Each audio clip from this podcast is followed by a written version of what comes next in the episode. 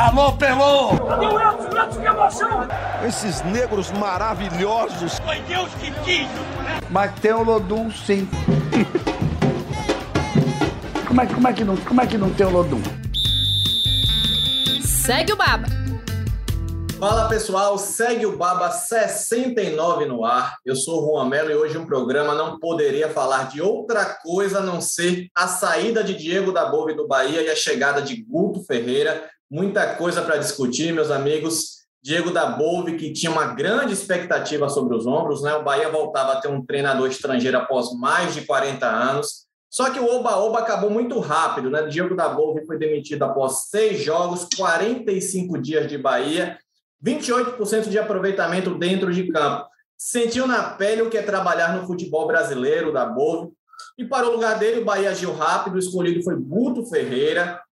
Foi buscar, a diretoria foi buscar um velho conhecido da torcida, Guto, que chega para a terceira passagem pelo Bahia. Na primeira vez que comandou o time, entre 2016 e 2017, conquistou acesso para a Série A e a Copa do Nordeste. Depois, aceitou uma proposta para se transferir para o Internacional, atitude que eu vejo que até hoje tem muito torcedor na bronca. Foi para o Internacional e depois retornou para o Bahia em 2018. 2018 ainda conquistou o Campeonato Baiano, mas não repetiu aquele nível de atuação das primeiras temporadas comandando o Bahia.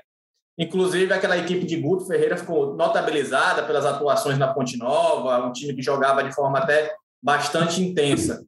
Mas vocês sabem como, como são as coisas, o Guto volta para volta para o Bahia agora em 2021 com a nova missão, missão de tirar o Bahia da zona de rebaixamento da Série A, missão de bombeiro, né? Recebe o Bahia numa situação diferente das últimas temporadas. Deixa eu falar aqui com os meus amigos, dar um salve para Pedro Tomé e Rafael Santana novamente comigo. Como estão vocês, meus amigos? Como é que classificam esse movimento do Bahia? Fala Juan, fala Pedro, ouvinte do Segue o Baba. É, o Bahia parece um anal sem direção, né? Um, anal sem rumo. É, há menos de dois meses a gente estava aqui discutindo né, sobre a demissão do Dado Ferreira, ou do Dado Cavalcante, a, a chegada do Diego da Bove. E quando a gente analisou a, a demissão do Dado, eu lembro que a gente imputou ao ex-técnico do Bahia ser algo em torno de, sei lá, 20, 25% de culpa no momento, na demissão, e o restante na diretoria. É, menos de dois meses depois, a, a diretoria surpreende novamente negativamente, né? Eu lembro que eu escrevi um texto onde eu, diria que a, onde eu dizia que a diretoria do Bahia é muito regular porque erra de maneira constante. É, e aí surpreende a gente novamente demitindo o Diego Dabove com apenas 50 dias, né? Com seis jogos, menos de dois meses. E aí, antes de passar a bola para o Pedro, eu vou falar aqui né, sobre. O Juan fez o, preparou o roteiro, eu estava dando uma olhada nos treinadores do Bahia na gestão do Guilherme Belintani, né? Guto Ferreira, que foi o primeiro, Enderson Moreira, Roger Machado, Mano, Mano Menezes, Dado Cavalcante da Bove e agora de novo o Guto Ferreira. E aí o exercício que eu estava fazendo, a reflexão foi a seguinte: desses nomes, quais são os nomes que assim menos se encaixam no perfil dessa diretoria, dessa diretoria que você olha e não combina? Mano Menezes e Diego Dabove são os dois técnicos que saíram de maneira mais prematura do cargo do Bahia. Fala Juan, fala Rafa. Eu queria propor ao nosso ouvinte que ouça, faça o exercício de ouvir o podcast O Baba de número 61, quando a gente fazia a avaliação da chegada de Diego Dabove ao Bahia. É, o quanto a gente, o quanto tem de coerência no que a gente vai falar agora, comparado ao que a gente falou há um mês e meio atrás, que seria tempo suficiente para a gente voltar atrás algumas opiniões. É, e o quanto a gente o quanto a gente está na posição hoje, que é até confortável, mas eu não gostaria de estar, que é aquela posição do opa, eu avisei. Porque estava muito claro o que ia acontecer. A gente apontou diversas questões.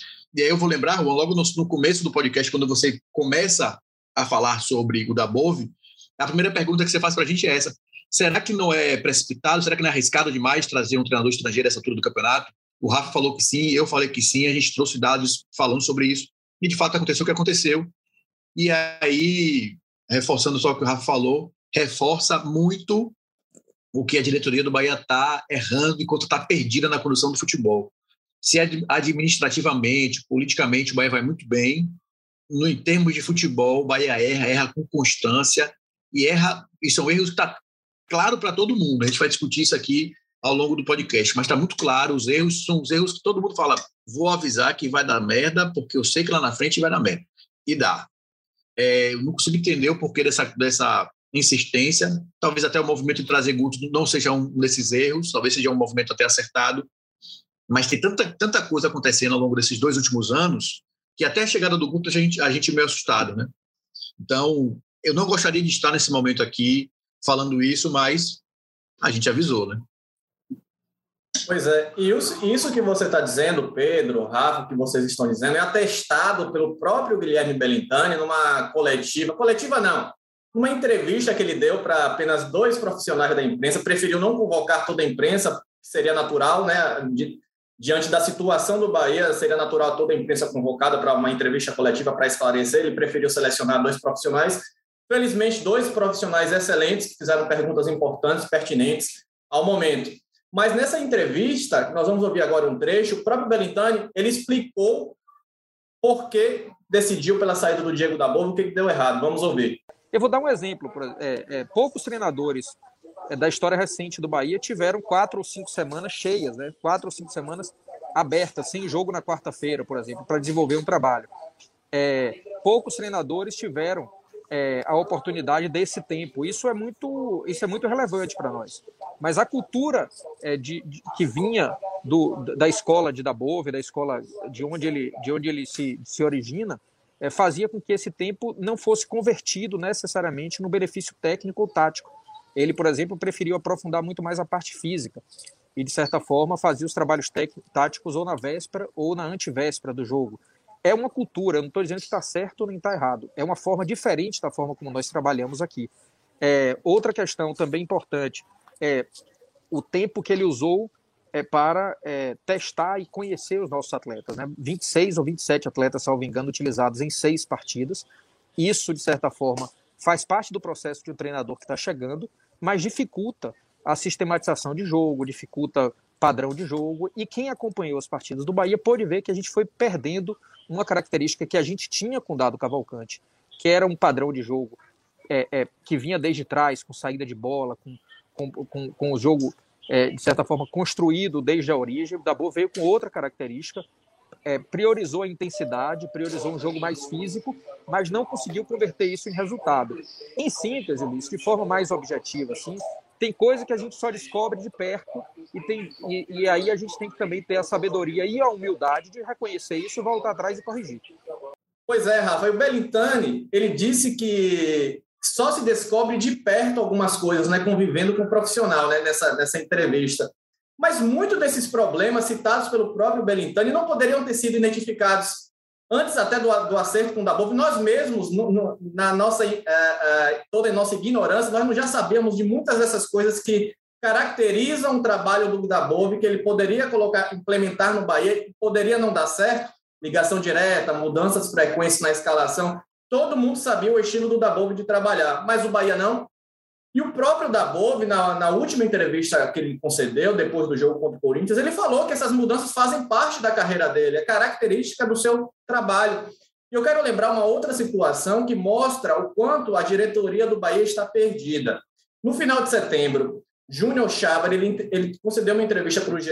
Globo, foi até para você, Rafa, para comentar esses primeiros seis meses de trabalho no Bahia. E, na, e nessa entrevista, ele disse que a chegada do Dabov estava suprindo as expectativas, que era um cara de fácil diálogo, que era um cara que poderia mudar o time constantemente, que ele sabia lidar e tinha facilidade nesse processo. Portanto, naquele momento, o Dabov estava em sintonia do, com o que a diretoria acreditava. E naquele momento, foi só um jogo anterior, foi antes do jogo contra o Corinthians, foi no final de setembro. O que, que mudou daquela, daquela entrevista antes do jogo do Corinthians para agora? O Dabove, que o Guilherme Bellintani disse que o estilo não casou com o Bahia, que não estava funcionando, não funcionou apenas do jogo do Corinthians para cá, ou foi desde o início? Eu vejo uma, uma sequência de equívocos nessa condução do processo. O que, é que você acha disso, Rafa? É, só, só, tem duas, só tem duas opções aí, Juan. Ou o Chávari estava mentindo, ou o Bahia toma decisões, muda de opinião num espaço muito curto de tempo. só tem essas duas, eh, essas duas justificativas. Para mim, as duas são péssimas. Ou o próprio Bahia não está alinhado entre os seus diretores. Ou o próprio Bahia não está alinhado com seus diretores. É, e, inclusive, é, o, o, curioso, né, é que naquele jogo contra o Corinthians tem o, o Hernan, né, que é, o, é o, o repórter lá de São Paulo, na transmissão do jogo, o Hernan falou que conversou com a diretoria do Bahia, informação do Hernan, tá? Conversou com a diretoria do Bahia e a diretoria do Bahia é, passou para ele que estava todo mundo muito satisfeito com o trabalho do Dabove e que a ideia era manter o time na Série A para né, no, no próximo ano ele para que ele conseguisse fortalecer essa equipe, né? E aí o, o Dabove foi demitido um dia depois, né? Então tem alguma coisa de muito errado, não está certo nessa história toda. Esse trecho que você citou, Juan, do, do Belintani, falando que tem coisas que você só conhece de perto, assim, é um completo absurdo, né? Na verdade, assim, a entrevista inteira do Belintani é, é, é, é, é absurda, né? É, eu acho que ele tem, tem, tem um, um quê de, de soberba, sabe? De não conseguir reconhecer as falhas e os problemas do time que são evidentes para todo mundo, que é muito preocupante, né? Porque eu acho que é, o principal, a, a, a principal forma de você conseguir corrigir um problema que está em curso é você reconhecer ele primeiro, né? Você dizer que o elenco do Bahia não é desequilibrado, assim, realmente né? Então, assim, porque o Dado Cavalcante, quando foi demitido, só tinha duas opções para o ataque no banco de reservas, né? Por que o Dabove tinha que usar insistentemente o Oscar Ruiz? Né? Como assim o elenco do Bahia? É, cadê o reserva do, do Nino? Né? Porque o Juninho Capixaba, que é um jogador que falha constantemente e falhou contra o Corinthians, ainda é titular. Como assim o elenco do Bahia não é desequilibrado? Né? É, é só uma das, das falhas e das preocupações em relação à entrevista do Guilherme Bellintani. E isso que você traz, Juan, para mim é, é, é, é, perfeito, sabe? Essa, essa ideia de só dá para conhecer de perto, inclusive, é, ela é contrária à própria postura do Bahia, né?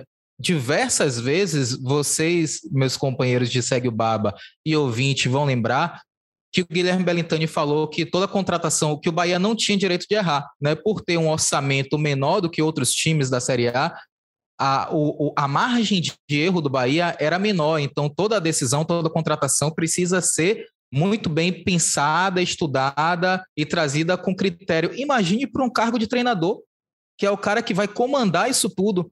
Né? Como é que você arrisca? Ah, vamos, a, a torcida está pedindo, é, o, o, Fortaleza fez e deu certo. Vamos arriscar também na escola argentina. Tem uma hora que o Guilherme Belintani fala que ah, a gente tentou com a escola brasileira, não estava dando resultado, resolveu tentar uma coisa diferente. É assim, é, vai na feira e escolhe o seu profissional. Sim, é, é um tremendo absurdo, assim, tudo que está acontecendo. É, e assim, eu confesso que não conhecia muito o trabalho do Dabove antes da, da contratação, mas assim que o Bahia anunciou, eu me debrucei sobre o trabalho dele, assisti jogos compactos, ouvi entrevistas, análises de comentaristas argentinos, de gente aqui do Brasil, e a conclusão que a gente chegou, ela é, é unânime aqui, né? As características do Diego Dabove não batem com o perfil do elenco do Bahia. Isso é, e aí ele foi vendido com, com esse quê de adaptável, né? Então, assim, para mim não faz sentido, assim, se estava claro para todo mundo, para mim não faz sentido o Guilherme Bellintani vir aqui e reclamar agora. Ah, porque ele preza por é, é, pela primeiro pela parte física e depois pela parte tática. Você já viu os times? Você acompanhou para que o Bahia tenha um dade, né? Você acompanhou o estilo de jogo do Argentino Júnior? Era, eu cheguei a falar aqui nesse segue o baba que era assim uma coisa, uma coisa assustadora como aqueles caras corriam atrás da bola. Se perdia a bola e os caras corriam feito louco atrás da bola para recuperar e impedir que o adversário progredisse. Era óbvio que o Bahia não conseguiria fazer aquilo. Então, assim, para o Dabove, o que é que o Dabove faz quando chega aqui? Eu vou melhorar o rendimento físico do Bahia para depois investir na tática. Então não dá para o Guilherme Bellintani chegar e dizer, ah, porque a gente brigava e perdia na segunda bola. No Argentino Júnior, nos times da Argentina, o Dabove jogava com Santiago El Tanque Silva. Olha o nome do, olha o apelido do centroavante. era um cara que a bola vinha nele e ele ganhava todas. No Bahia a gente sabia que teria Gilberto e sabia que teria Rodadiega. Não são esses jogadores. Assim, só para passar a bola para o Pedro, que é, acabei me excedendo um pouco, mas a gente já falava antes de começar o podcast, né, que esse vai, vai render. Tem um, um trecho aqui do texto que eu fiz quando o Dabov chegou analisando a característica dele de jogo, né? Que tem um trecho que eu falo o seguinte: para se defender com eficiência, os times de Dabov impedem que seus op oponentes construam. Os atletas exercem uma intensa e coordenada pressão no campo de ataque adversário, com perseguições extremamente agressivas, forçando os rivais ao chutão e, consequentemente, ao erro. O estilo se mantém quando a equipe perde a bola. E aí eu faço a seguinte observação: transportando essa realidade para o Bahia, a dúvida que fica é se o elenco vai conseguir entregar essa intensidade de que o treinador precisa. Essa não é exatamente a cara do time. Quer dizer, eu com algumas horas aqui de estudo consegui identificar isso e o departamento de análise do Bahia e o Júnior Chávari, que é o responsável direto, não conseguiram. Aí realmente explica muito o porquê de o Bahia estar nessa situação e o porquê do Dabov ter sido demitido com seis jogos. É, eu nem sei o que, é que eu posso falar mais sobre essa fala do Belitani. É, é muito contraditório, o Belitani tem sido muito contraditório. Primeiro é só fazer um recorte rápido dessa sabatina que aconteceu ontem. Primeiro que mostra, primeiro que Rafa falou, um pouco de soberba do, do, do Guilherme Belintani, né? Da, tanto nas falas como na ação, que você porque uma coisa é você ter um, um, um, quadro fixo, sei lá, duas ou três vezes por semana, você receber profissionais para lhe perguntar, você fazer um, um, trabalho de aproximação com a imprensa. Beleza. Isso é um trabalho de comunicação. É, outra coisa é você, no olho do furacão, no auge da crise, você querer falar e você escolher para quem você vai falar. Né? É, eu não quero ser questionado por, pelos órgãos de imprensa, eu quero ser questionado por duas pessoas específicas. E essas pessoas específicas nada, absolutamente nada sobre eles, tá? Nada sobre o Elton, nada sobre o Ulisses, muito pelo contrário. É, e essas duas pessoas serem escolhidas a dedo para serem os sabatinadores do presidente do Bahia. É, você não abre espaço para o contraditório, você deu pouco espaço para questionamentos diferentes, ou até para elogios, enfim. É, eu acho que isso diz muito a forma como o Bahia lida com momentos difíceis, o quanto o Bahia lida com momentos de crise. Não sabe lidar, o fato. Né? Parece coisa de menino mimado. Vou fazer o que eu quero, vai ser do jeito que eu quero, com as pessoas que eu quero, do jeito que eu quero. Só que o futebol é maior do que isso. Né? Os resultados em campo são maiores do que isso. E essa, é, essa, essas contradições de, de Guilherme Belitani vão sempre explodir lá na frente, porque são contradições em decisões tomadas para o campo. E quando ele diz que ah, ele vem de uma escola diferente, o Belitani fala isso, né? ele vem de uma escola diferente, é, poucos treinadores do, no Brasil, poucos treinadores do Bahia tiveram a oportunidade de ter cinco semanas cheias para trabalhar, e ele priorizou a parte física. Aí o próprio Belitani diz, é, não estou dizendo que isso é errado, é uma escola diferente. Um mês atrás, no dia da apresentação, ele fala com o Dabo e fala: estamos apostando numa escola diferente. Quer dizer, há um mês atrás, apostar numa escola diferente, beleza, avalia. Agora já é um erro ter apostado numa escola diferente. Ou acontecer alguma coisa muito grave internamente, a gente não sabe. O Bahia foi quebrou um dos maiores clichês do futebol, que é não tem mais bobo no futebol. O Bahia foi enganado, então venderam para o Bahia uma ideia, o Bahia comprou e quando ele viu falou: Ei, rapaz, enganaram a gente. Não posso acreditar que isso aconteceu. Ou então vamos fazer acreditar: o Bahia é bobo. O Bahia é o bobo do futebol. A diretoria do Bahia é o bobo do futebol. Se não tem mais bobo do futebol, tem a diretoria do Bahia que foi enganada. Duvido, duvido que alguém vendeu, alguém ofereceu da Bove diferente do que ele é de fato. Então, é, é, a gestão de Belitani, para mim, está em questão de termos de futebol, começou a se perder. Já vinha se perdendo, ele admite erros, inclusive em 19, em 20, na montagem dos elencos, é, e vem se perdendo administrativamente também, né? apesar de ter quitado parte dos salários, está devendo só para alguns jogadores agora, acho que devendo três meses para aqueles sets, eram quatro, pagou uma, está devendo três, o resto está, aparentemente, pelo menos foi o que o Bahia disse, estão quitados, mas está passando por crise administrativa, porque troca de treinador, tudo isso é questão de campo, mas passa pela parte administrativa também. Quando o Júnior Chavari falou, inclusive aqui no podcast, que tem um banco de dados com mais de 300, 3 mil jogadores, é, e foi através desse banco de dados que chegou a da Bove, e inclusive a gente até citou no, no Segue Baba 61 uma matéria que fala sobre os bastidores da contratação, que o Bahia conversou com profissionais ligados à da Bove, conversou e, e sabia o que estava fazendo. Estava claro na matéria de, de Ulisses, inclusive, que a gente citou aqui. É, o Bahia sabia o que estava fazendo. Ficou claro que não sabia, né? Ficou claro que administrativamente o Bahia não soube contratar, porque tem uma ferramenta maravilhosa, que é, que é a análise de desempenho, um banco de dados gigantes, que é feitas para que é feita, são feitas para tomar decisões, mas ainda assim o Bahia está errando as decisões. Isso, para mim, é uma crise administrativa. O Bahia, internamente, não sabe lidar com seus problemas, não sabe resolver seus problemas e não está sabendo tomar decisões importantes, como a troca de um treinador.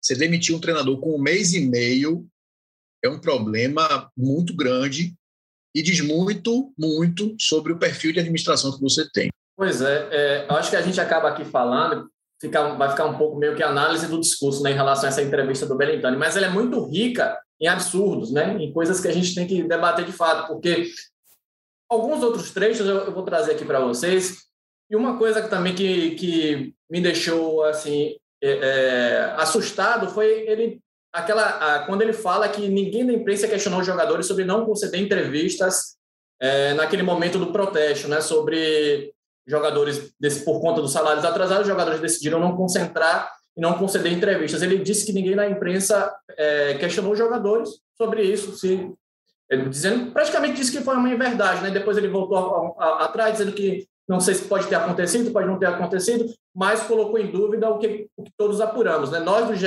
Globo apuramos e os jogadores não decidiram que não iriam falar naquele momento em razão dos salários atrasados. O que Belintani disse ali foi uma inverdade quando questionou é, que a imprensa não apurou que os jogadores não deveriam ter não iriam conceder entrevista naquela ocasião. E tem outras coisas também que do discurso de Belintani que para mim, na minha opinião, não casam mais. Por exemplo, Belintani ele gosta de dizer bastante de que ele não, não troca treinador com frequência, né? Isso está acabando. Porque se o Dabove sai com 45 dias e o Mano Menezes com três meses, isso é trocar treinador com frequência. Esses são os dois dos três últimos treinadores do Bahia. Em, em três anos e dez meses de gestão, são, com o Guto Ferreira sairão sete treinadores. 7,6 meses de trabalho é a média do treinador do Bahia. No Campeonato Brasileiro, entre os times de elite, é seis meses. Então, veja, não está muito distante. Esse discurso do Belintani não cola nesse sentido. Outra coisa que o Belintani falou: o elenco do Bahia é equivalente ou superior a Cuiabá, Juventude, Fortaleza e América Mineiro. A tabela do brasileiro não diz isso. Aí também você tem que fazer uma auto, autocrítica sobre o seu elenco. Como é que o baiano, é, como é que o baiano ele não admite as deficiências? Né? O Rafa falou sobre, ele fala que o elenco do Bahia não é desequilibrado não, não achamos ninguém no mercado que pudesse disputar a posição com o Nino Paraíba, mas não precisa disputar a posição, não. Pode ser alguém para fazer sombra. Pode ser alguém para, quando o Nino não tiver regularidade, jogar. Mesma coisa do lateral esquerdo, né, é, é, o Juninho Capixaba, e outras tantas. Então, falta essa autocrítica. É, é, é, entre tantos ataques, uma autocrítica seria suficiente. E, e, sobre o Dabove, só para acrescentar também, o Dabove, o próprio Dabove não se ajudou, né? Também a gente tem que trazer essa crítica, crítica aqui. Por mais que ele tenha esse estilo, muita, muita coisa que ele fez também foi questionável, porque você teve essas semanas todas livres para trabalhar e o Bahia dentro de campo mudava completamente. Então, se você queria ter uma, um modelo de jogo implementado a longo prazo, como é que você muda peças importantes do jogo? E aí você vê algumas convicções dele que acabaram não se mostrando nenhum sentido, né? Por que o Oscar Ruiz? Por que insistência com o Oscar Ruiz? Por que o Lucas Fonseca é titular num jogo, no outro não é nem relacionado? Porque ele começa com o Patrick de Luca, depois dá oportunidade para o Lucas Araújo, depois para o Edson, depois volta com o Patrick de Luca e o Lucas Araújo. Tem a responsabilidade do Dabolo, tem a responsabilidade dos próprios jogadores, né? Porque a gente lembra que o jogador, no último jogo contra o Corinthians, falhas individuais custaram resultado. Não foi o Dabove que colocou aquela, aquela mão na bola no lance do pênalti pro, para o Corinthians, foi o Lucas Araújo. Aquele lance ali é um lance absurdo. O próprio Gilberto, na entrevista coletiva, no intervalo, acusou aquele lance como inadmissível para a situação do Bahia vir. Então, assim, a falha do Matheus Klaus, o Bahia, não, o Bahia não tem um goleiro que transmita segurança. A gente está na final do Campeonato Brasileiro mais uma temporada, o Bahia não tem um, um goleiro unanimidade. Mais uma vez, era um problema de agora? Não, um problema há muito tempo.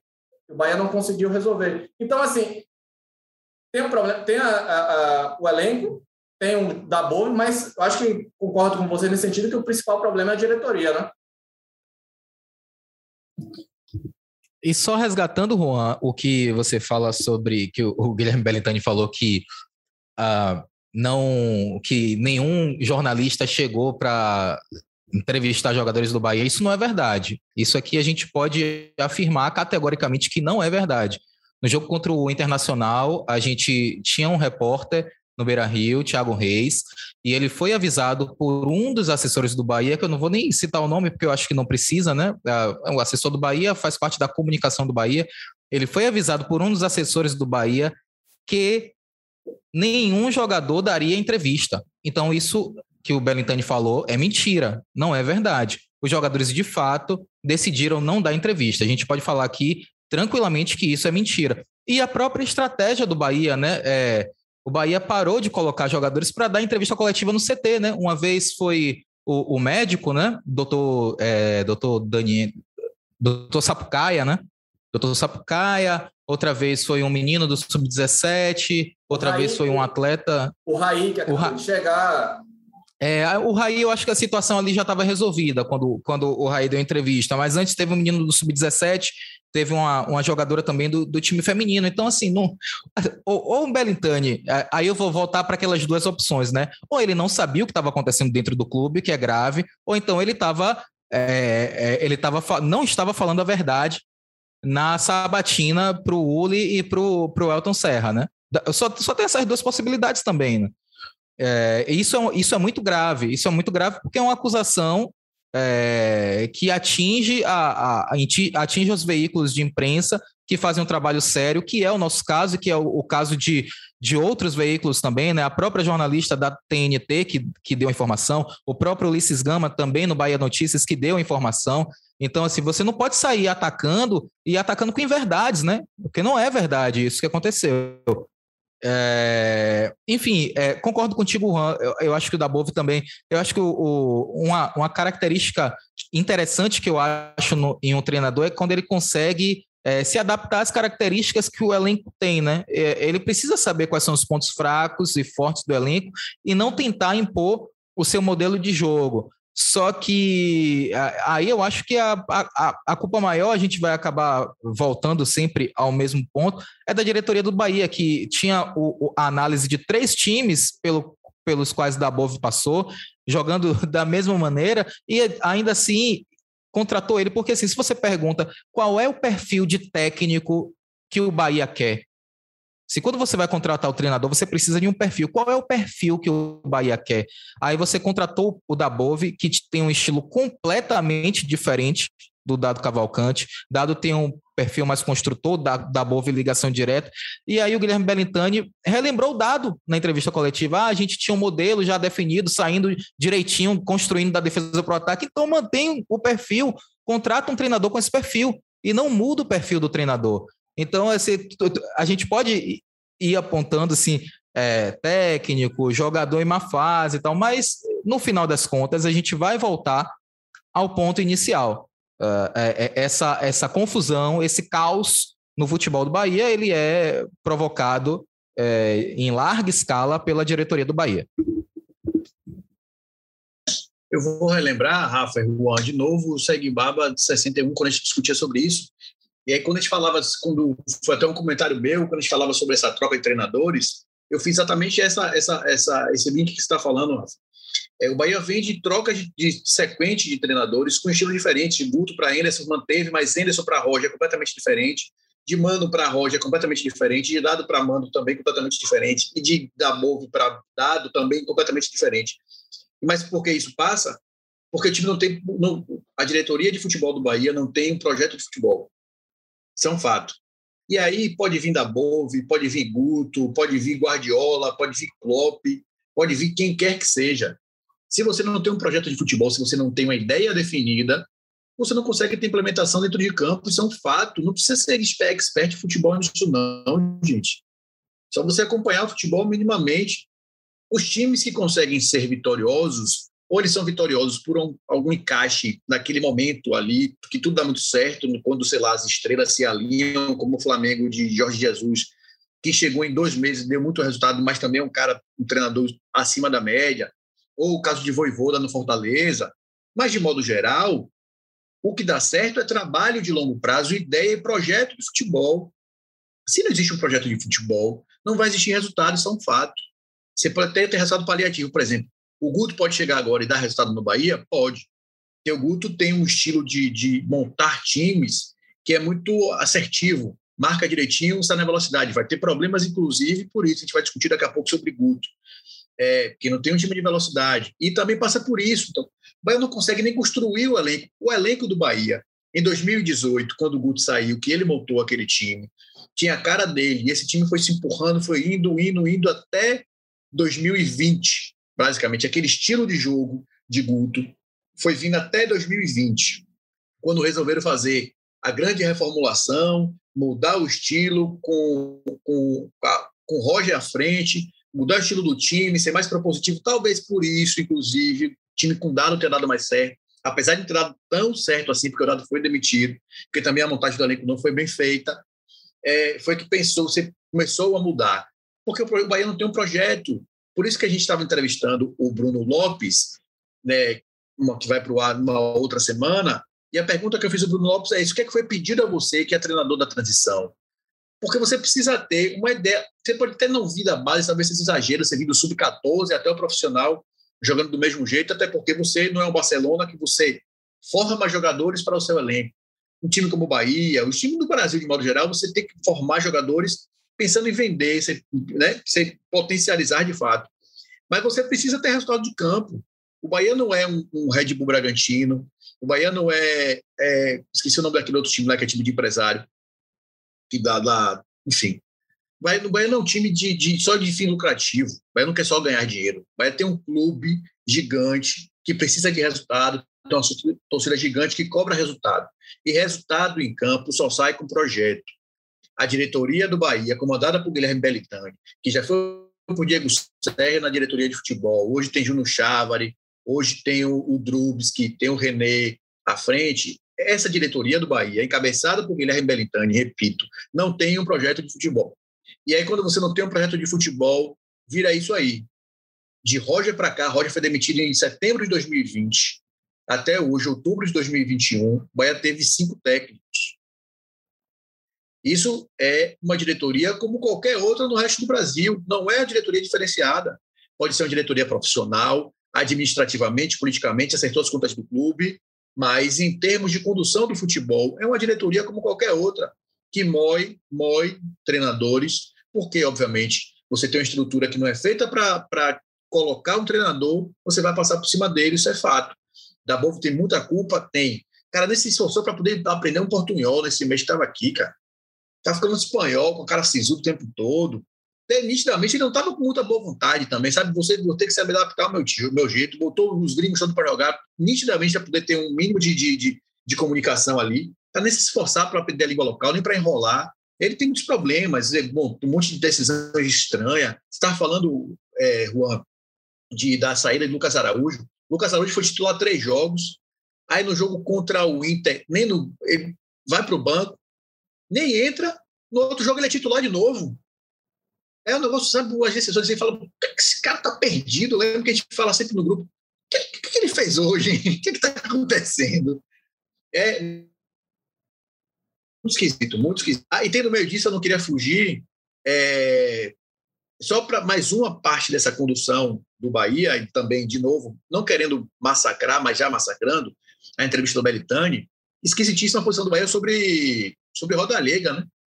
Cara, você tem um texto todo explicando por que certos jogadores estão jogando, não estão jogando, são reforços, são desfalques por causa disso. O nome do Rodaliga foi vetado pelo departamento médico.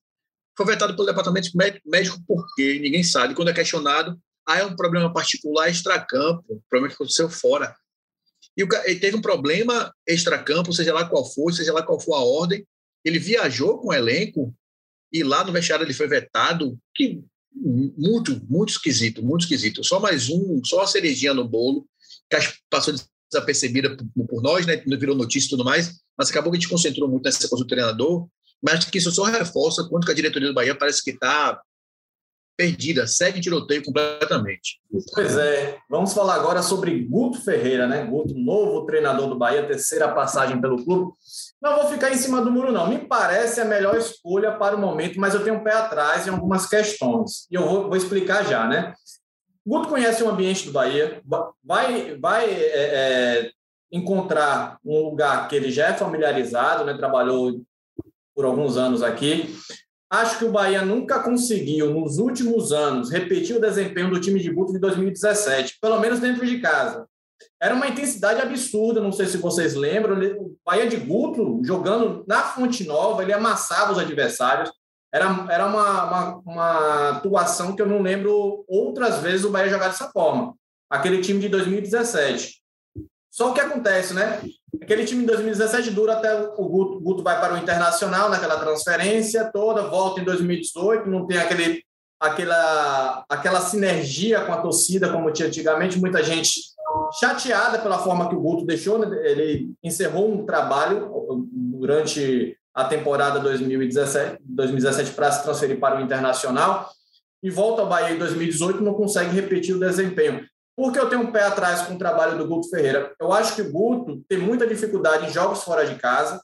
Em 2018, eu lembro quando o Guto se trans, é, é, foi demitido do comando do Bahia, o Bahia tinha perdido os quatro jogos que disputou fora de casa na Série A.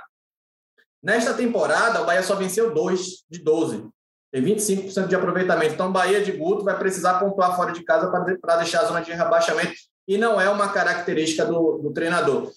E como o Rafa, é, além disso, como o Rafa pontuou, já no, ao longo do, do, do, programa, eu acho que Guto vai ter dificuldade em implementar seu estilo com esse elenco do Bahia também, assim como o da Boa. Guto, se eu lembro bem, Guto joga, gosta de jogar com jogadores de velocidade no ataque e um centroavante, e um atacante. Precisa, esse atacante tem que ter mobilidade. Com o Guto jogou o Edgar Júnior. Tem o Gilberto. O Gilberto é um atacante de mobilidade. Agora, e os dois jogadores de beirada? O Rossi está machucado. Não sabe é, quanto tempo o Rossi vai precisar para entrar em forma. E qual seria o outro jogador de velocidade pelos lados? O Raí está chegando agora, ninguém sabe ainda se vai render. O Oscar Luiz, todo mundo já está cansado de saber o que, é que pode entregar. O Isnaldo também não entregou muita coisa. E o Rodriguinho vai encaixar como nesse time? Eu acho que tem algumas questões aí que o Guto vai precisar resolver. O que, é que vocês acham? Bom, primeiro de tudo, queria dizer que não fale mal de Guto. Gutinho tá chegando, a gente tem boa relação. Você não fale mal de Guto. É, é, eu, eu conto ou você conta? não, é, eu, eu, compartilho da. Eu, eu, acho, eu, eu assino embaixo o que você falou. Eu também acho que não vou ficar em cima do muro.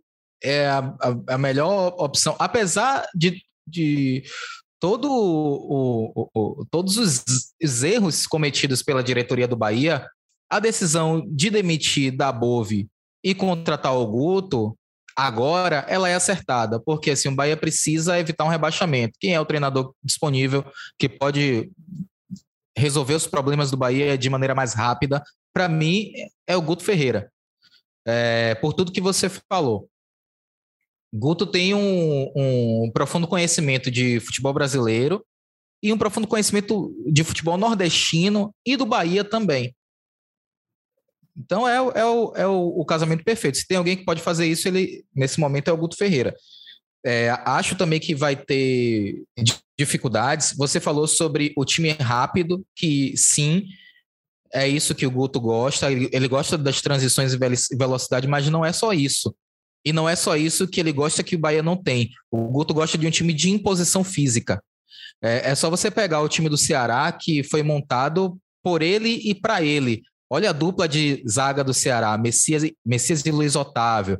Aí você vai para o meio, você tem jogador como Sobral, o próprio Vinícius, que está forte, é, Mendonça, que é um, um, jogador baixinho, veloz, mas é forte.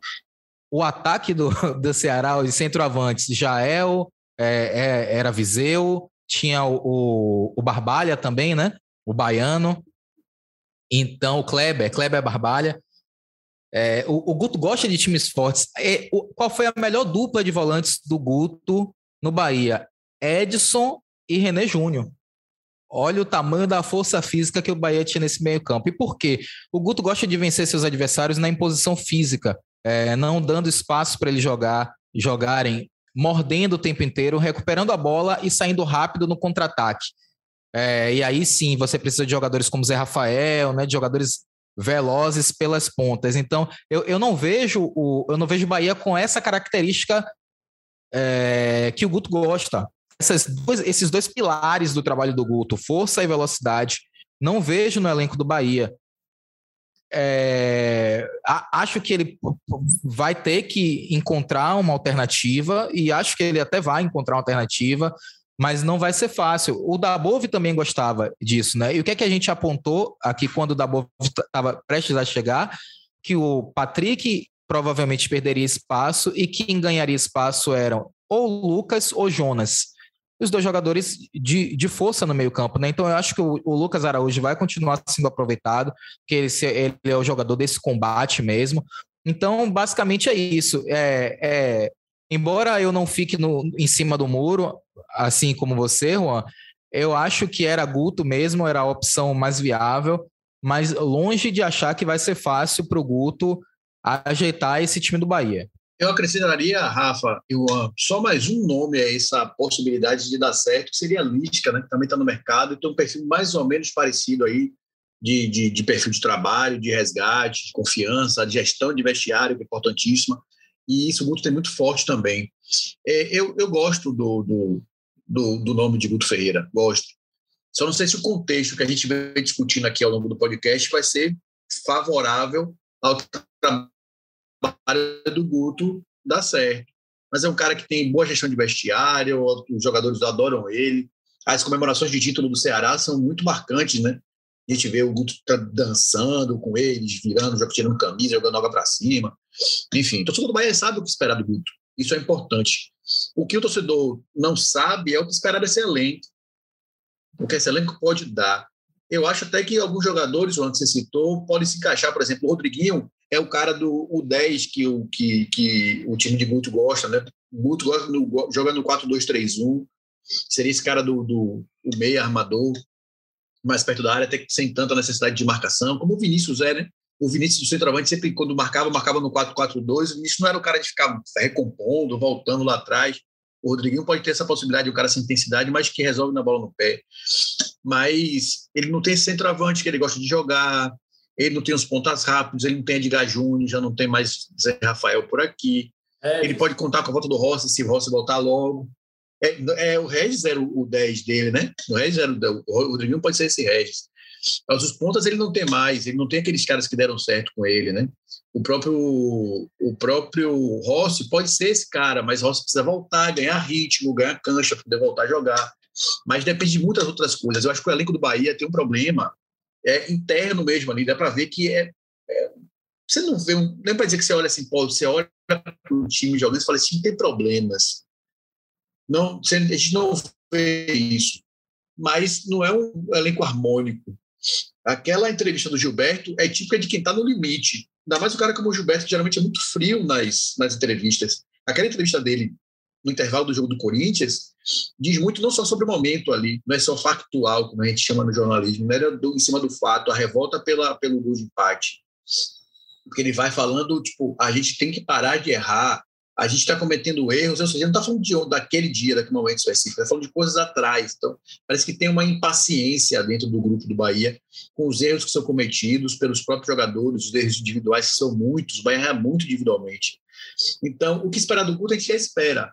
Óbvio que o Guto que saiu daqui em 2018 e o de hoje são diferentes porque ele vai amadurecer, melhorou, fez grandes trabalhos, inclusive no Ceará, mesmo essa demissão dele quase que, que, que inexplicável, a demissão dele no, desse, do Ceará agora, mas é um cara mais maduro, com os, o conceito de, de jogo dele está muito mais acertado, deu resultado, levou o Ceará. O Ceará passou por cima do Bahia todas as vezes nos últimos confrontos, né? Então ganhou o último lá do Campeonato Brasileiro. Mas o Ceará tem, teve ampla vantagem em cima desse Bahia, então o torcedor sabe o que esperar do Guto. A preocupação é o que é que esse elenco vai entregar para o Guto e o que é que esse elenco vai entregar para o resto, porque só o Guto não vai resolver. Tem que ter o algo a mais. É, e eu acho que você pontuou uma coisa importante, Pedro, que é a gestão de grupo mesmo do Bahia, porque a gente vê um Bahia que há, até pouco tempo estava em conflito com a diretoria, na final de contas, você não concentrar em conceder entrevista com salários atrasados, é um conflito com a, com a direção do clube. E o Guto Ferreira é um cara que sabe trabalhar esse bastidor que é import, tão importante quanto o campo no futebol. A gente fala muito do campo. Vai lá. Rapidinho, só, só mais um adendo. É, o elenco do Bahia tem um problema que, assim, parte está com, com salários parte está com salário atrasado. Sete jogadores estão sem receber salários. Jogadores vindos do ano passado, talvez são jogadores até mais experientes, né? Isso para mim é um problema seríssimo de você conseguir lidar, né? Parte recebe, parte não, né?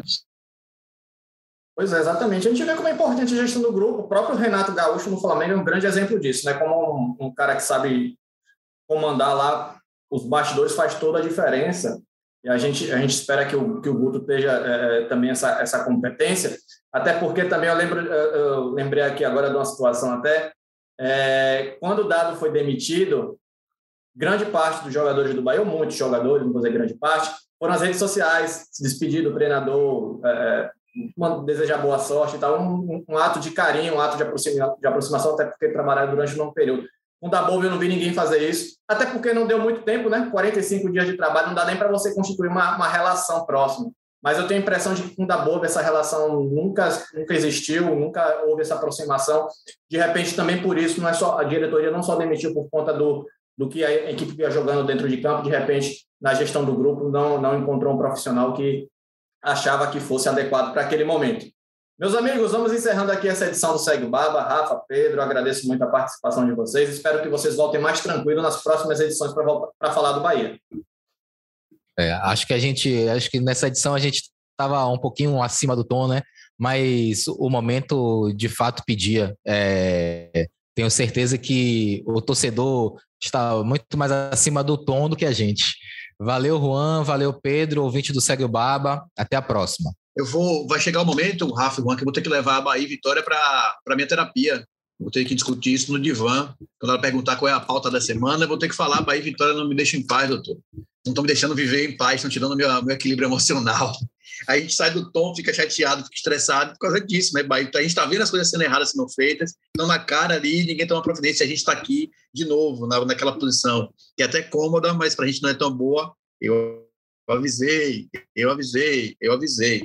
Espero que a partir de Guto em diante, depois de Guto, da ida do Bonfim, do Vitória, que foi se benzer lá no Bonfim, as coisas mudem e o final de 2021 seja melhor para a gente. Beleza, Pedro. E a gente desconta tudo nos editores desses programas que ficam com o programa estourado para editar. Mas é isso aí. Boa. Se nós sofremos, quem edita também vai ter que sofrer. Agradeço demais a participação, meus amigos. Até a próxima. Alô, Pelô! Cadê o Elton? O Elton, que emoção! Esses negros maravilhosos! Foi Deus que quis! Mas tem o Lodum, sim. como, é, como, é que não, como é que não tem o Lodum? Segue o Baba!